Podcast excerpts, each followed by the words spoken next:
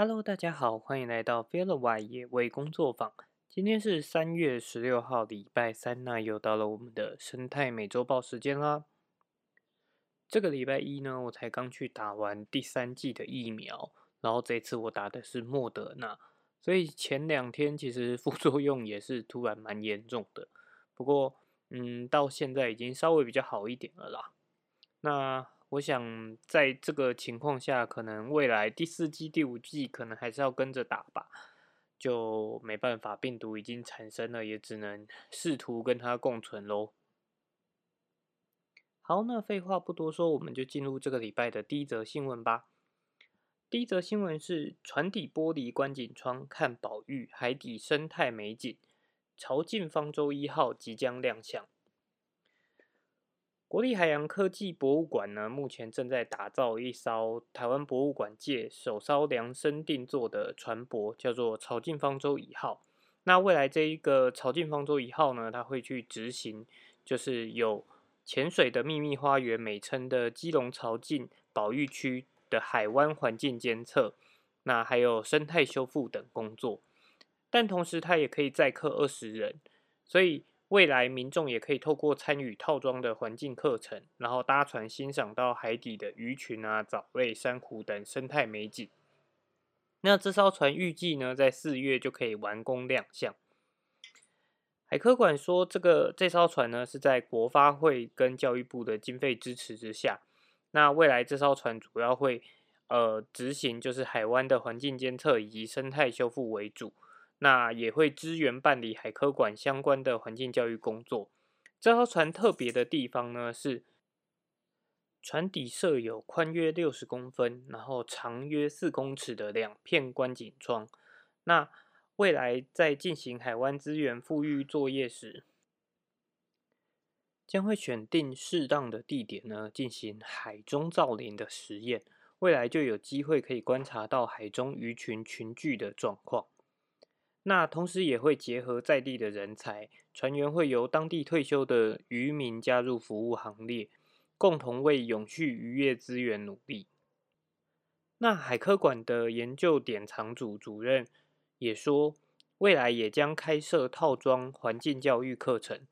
给民众参报名参加。课程之一呢，就是可以搭船欣赏海底生态。那未来这个以建构望海向海湾为亲近海洋的生态体验场域计划，将会融入传统渔村渔业以及以及生态环境元素，希望可以创造生态资源的多元价值外，也可以增加地方产业的发展以及就业机会。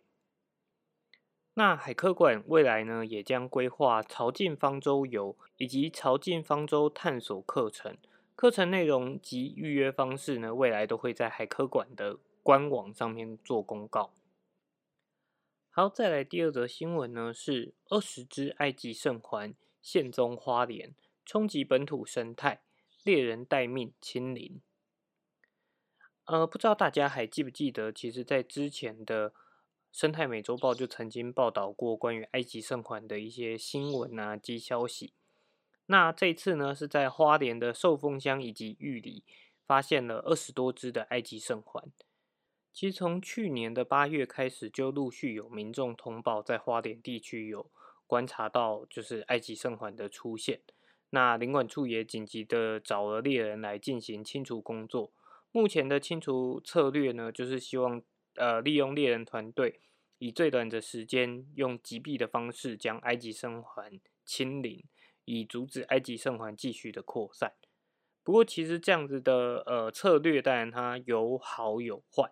因为在之前的介绍当中，其实就有提过了，像这样的策略，其实你必须要有非常好的前置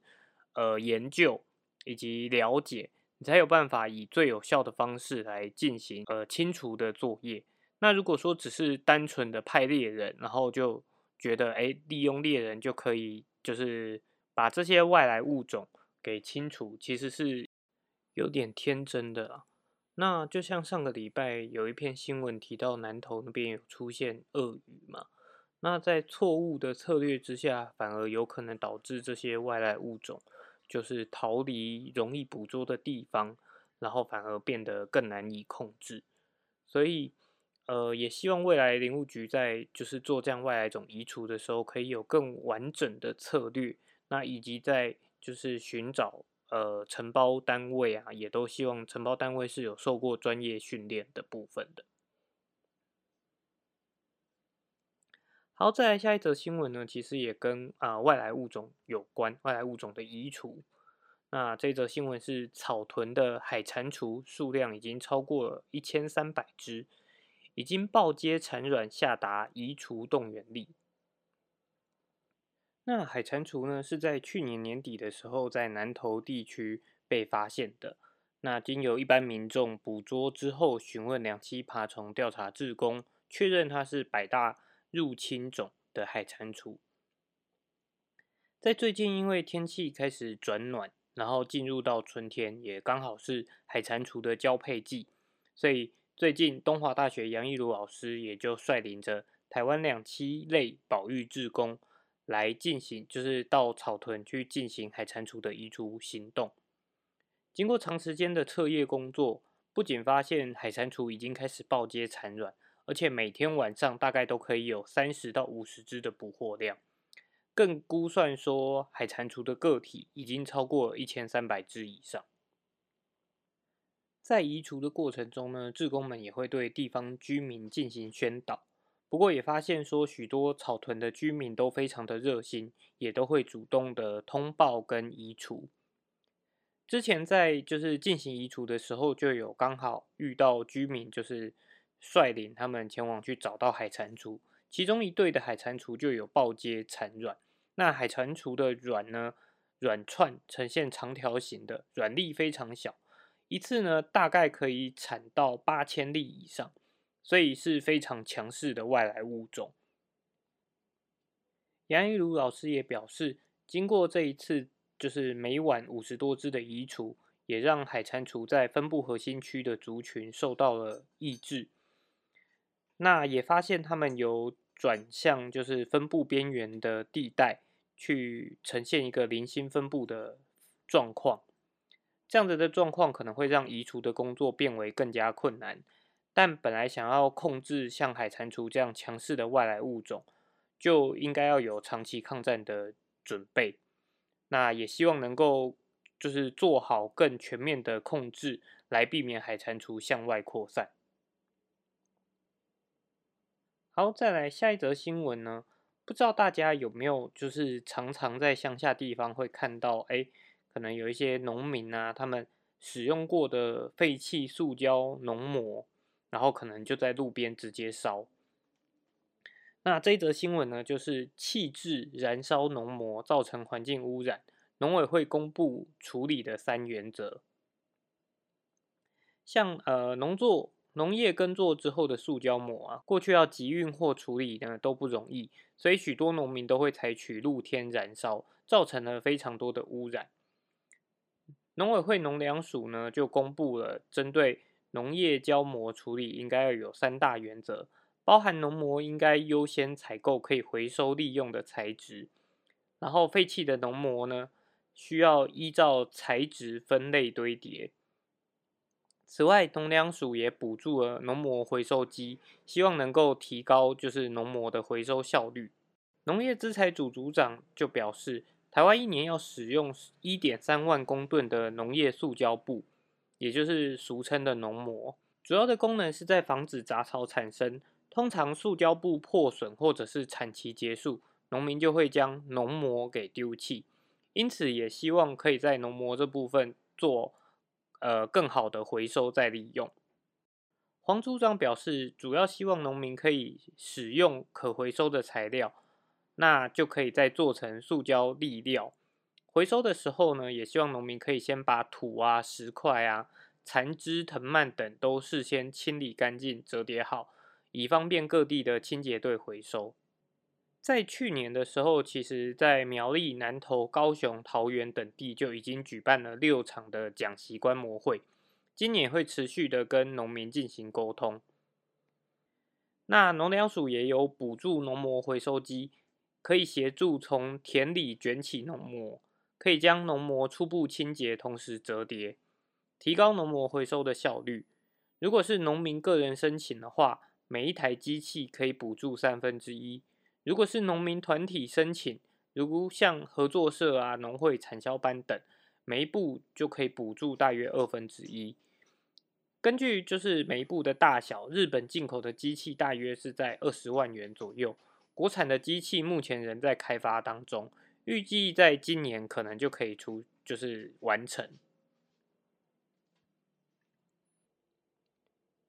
好，再来下一则新闻呢，是关于国际上的生态研究。日本研究南极生态，采用海豹骑兵。在南极大陆上面呢，因为海上厚厚的冰层覆盖的海域，可以说是人类最不了解的区域之一。要到达南极已经非常困难了，那如果要研究冰层底下的生态，更是困难重重。即便潜水也无法到离出发点太远的地方。然而，南极南极的海水也是受到全球暖化影响最大的区域，冰层底下孕育着南极磷虾。是南极生态系的基础，因此研究冰层底下的生态算也是就是非常重要的任务。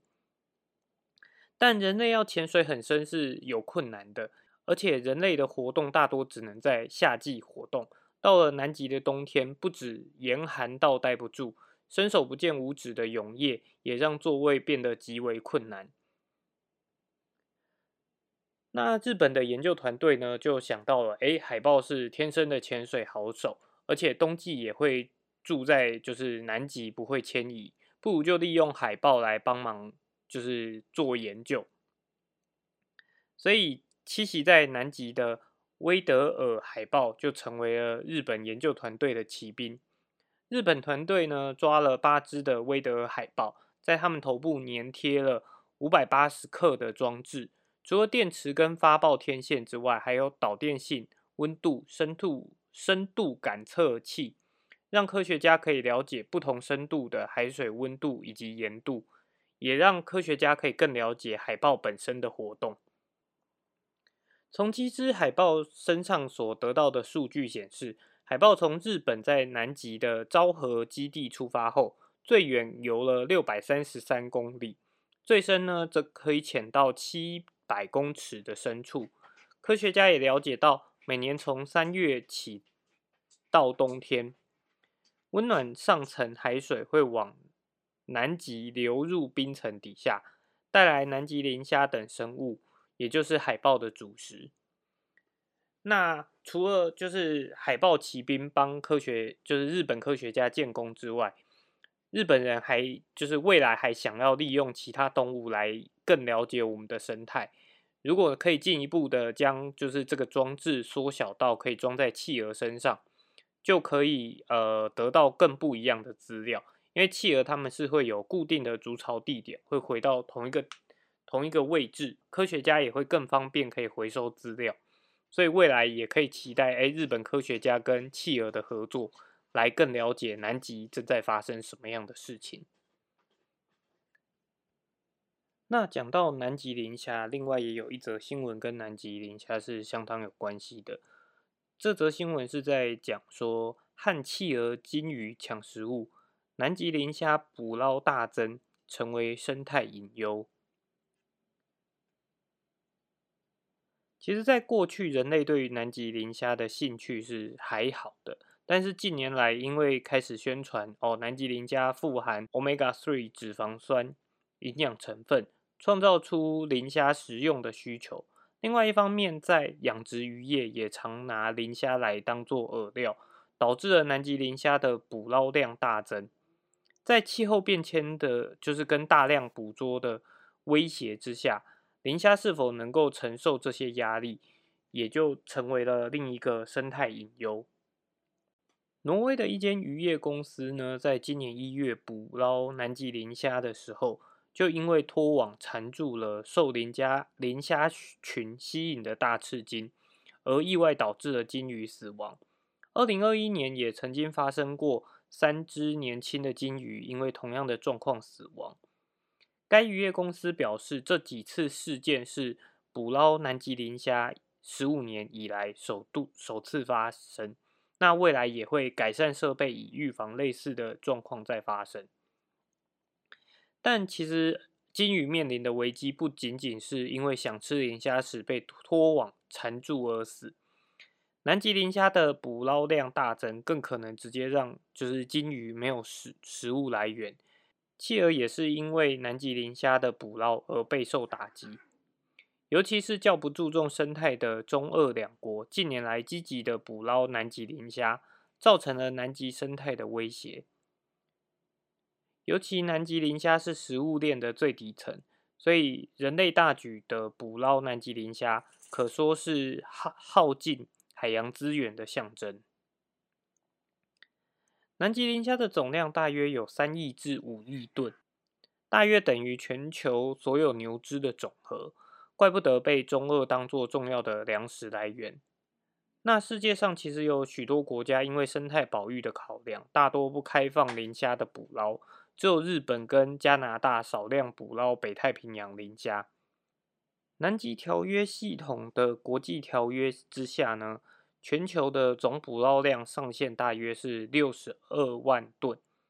以往的捕捞量远远低于上限，但在二零二零年的时候，捕捞量激增到四十五万吨。尤其是中国的捕捞量倍增，只要再多几艘大型的拖网船。相信很快就会到了六十二万吨的上限。其实原本磷虾的经济价值并不高，但随着磷虾油的产业成长，磷虾的价格也随随着水涨船高。每年磷虾油的市场大约可以有五点三一亿美元，还在快速的成长。预计在二零二六年的时候，可能会成长到九点四一亿美元。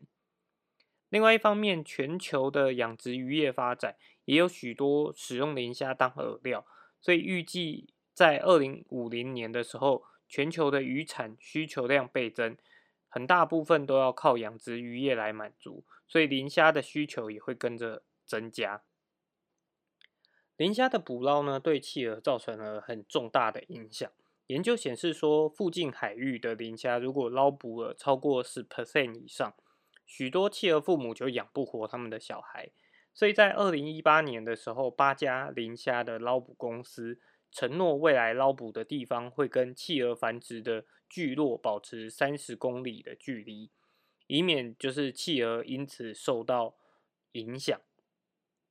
那二零一九年的时候，各各公司都有遵守承诺，然而即使没有人类捞光磷虾。数量还是受到了很多其他因素的影响，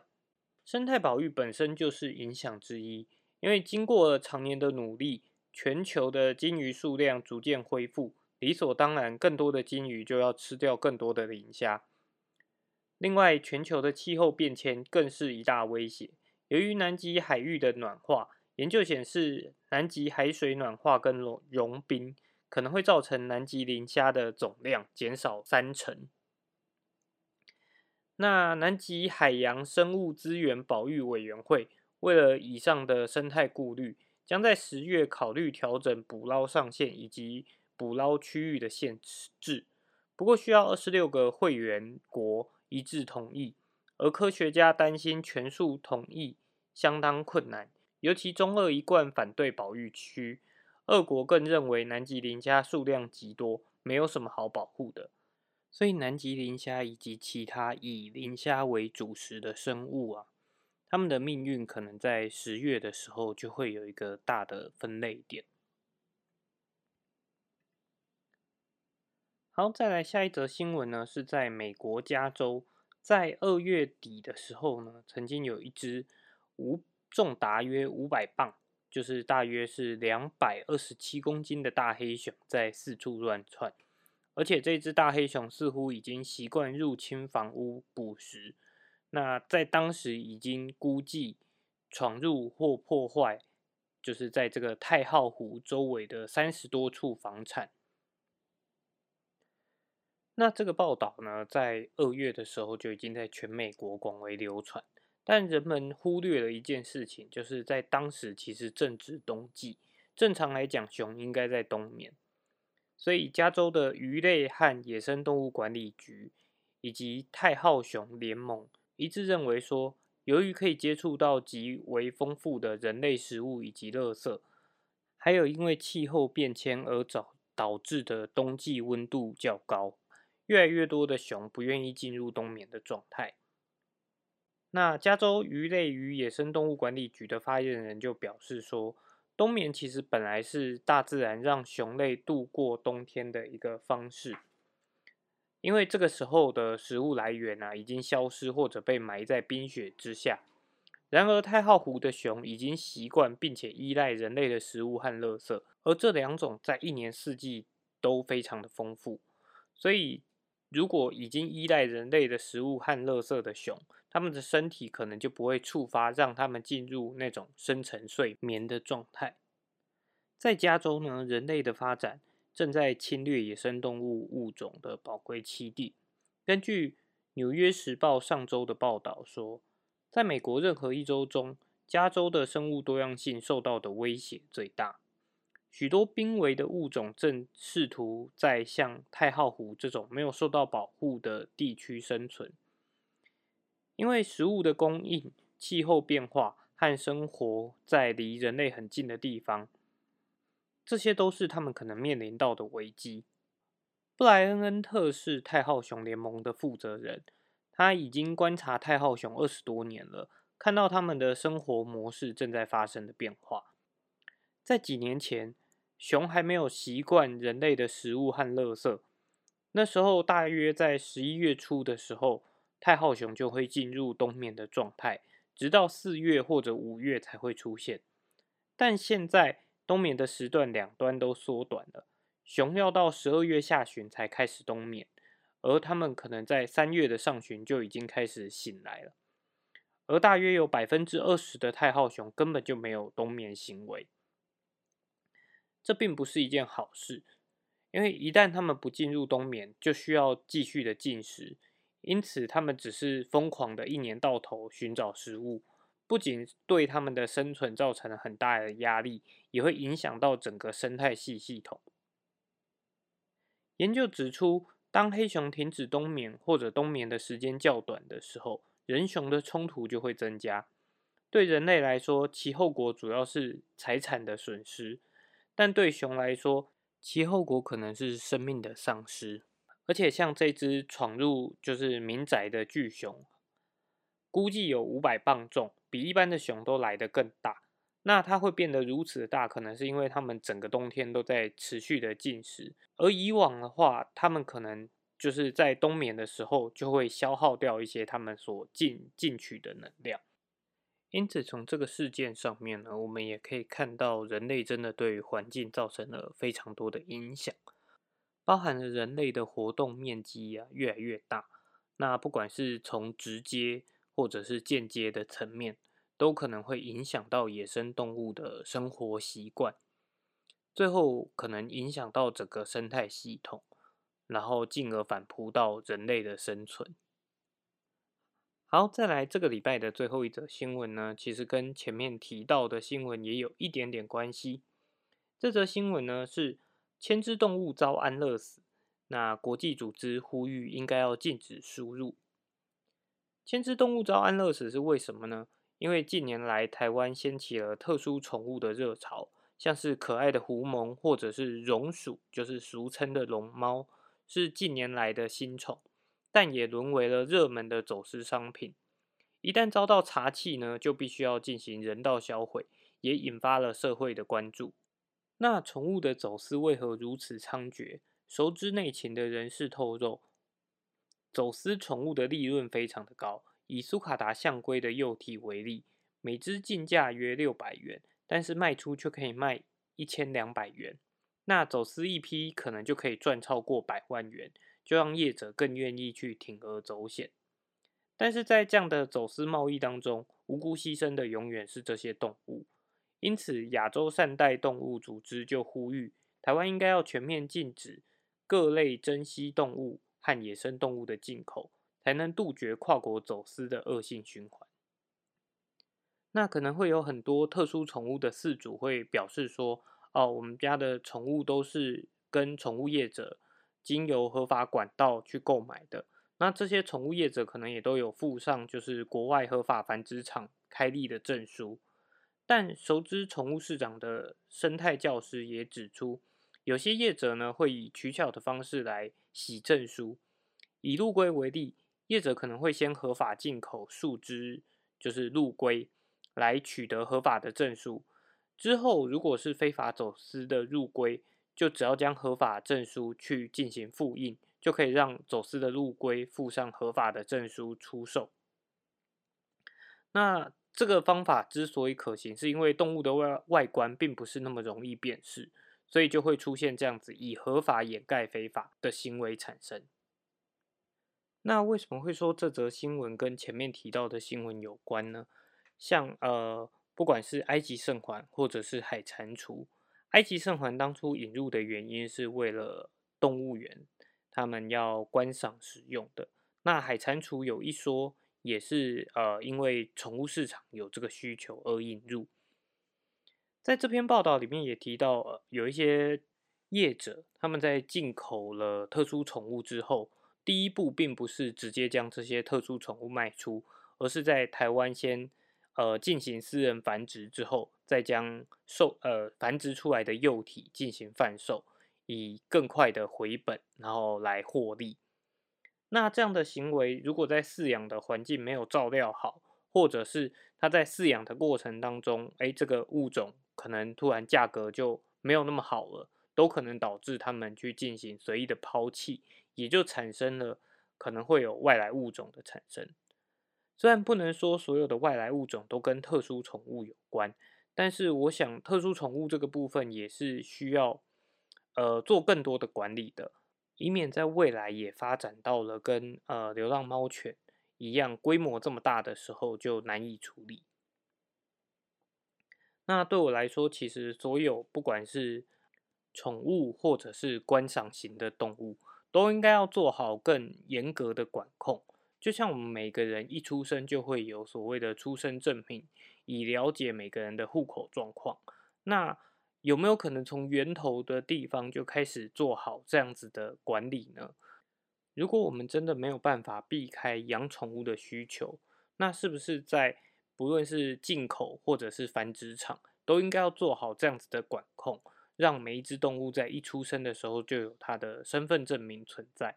不论是未来的交易或者是饲养上面，我们都更能够去追踪到这只动物的饲主是谁。或者是它曾经来自哪个繁殖场，或者是来自哪个进口商，那在未来问题出现的时候，也更能够找到问题的源头是什么，来加以呃罚则之类的。好，这个礼拜的生态美洲报就到这边啦。那如果喜欢我们的节目的话，也欢迎就是在我们的 Podcast 部分按下追踪。或者是到脸书的粉丝专业帮我们按个赞，那我们就下周再见喽，拜拜。